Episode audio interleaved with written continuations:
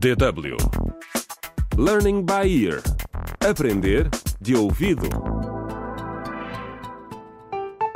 Olá e sejam bem-vindos ao 13º episódio da radionovela Contra o Crime no Rastro dos Caçadores Furtivos. A nossa história passa-se numa pequena cidade africana chamada Bovo. Lembram-se do Sr. G, o caçador furtivo esquivo? Será que o colega detetive Alex, o Carlos, teve alguma sorte nas suas buscas para saber quem ele é? Começamos por nos juntar a um estrangeiro misterioso no aeroporto de Bovo. Olá. Sim?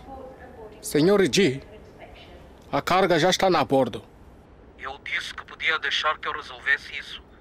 Eu conheço o meu país. Tudo o que tenho de fazer é rechear alguns bolsos e vou lá. Senhor J, o transporte foi muito bem organizado. Mas eu digo que nós estamos muito desiludidos com a quantidade deste vez. Estamos a fazer o melhor para abastecê-lo, Sr. Chang. Não pode esperar que o abastecimento de marfim seja tão bom quanto era quando nós começamos. Há demasiada pressão do governo agora. E, francamente, nós matamos quase todos os elefantes por aqui. Faça o que tiver que fazer. Mas lembra-se, nós pode destruir você com minuto. Talvez até esteja a trabalhar com terrorista. Todos sabem que caça furtiva é grande fonte de financiamento de terrorismo. Olha, você não me ameace. Eu posso destruí-lo igualmente. É, eu tenho que desligar agora. Mas eu e você vai ter uma discussão séria breve. O Sr. Shank voa para casa sem levantar suspeitas, apesar dos conteúdos da sua bagagem serem altamente legais. Entretanto, o detetive Alex está a interrogar o fotógrafo Moisés para descobrir se ele teve alguma coisa a ver com a morte violenta de patrocínio. O que quer dizer tudo isto, agente? Para onde levou a minha namorada, a Beta? A sua namorada está bem. Não se preocupe. Queremos fazer-lhe algumas perguntas. Vocês estão a desperdiçar o vosso tempo. Disse-lhe que não conheço nenhum patrocínio em Gaza. Em Guza. Em Guza, Iguana, em Gaza, o que for. O que se passa com ele?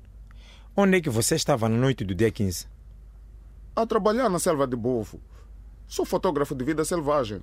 Alguém o viu na floresta ou estava sozinho? Fazia-me o favor de me dizer de que se trata tudo isto. Estamos a investigar o homicídio do patrocínio em Guza.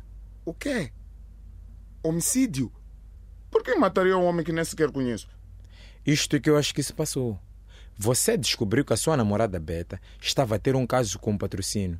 Então, você procurou e enfiou-lhe uma faca no peito. Um caso? O quê? A Beta não estava a ter nenhum caso. Bem, lamento dizer-lhe isto, mas nós temos provas fortes de que ela estava a ter um caso com a vítima patrocínio em Guza. Tenha certeza de que não sabia disto, Moisés. Eu passo muito tempo na selva por causa do meu trabalho. Não sei o que a Beta faz quando não estou cá, mas confio nela. Muito bem, pode ir agora. Mas, por favor, mantenha-se disponível para o caso de termos mais perguntas.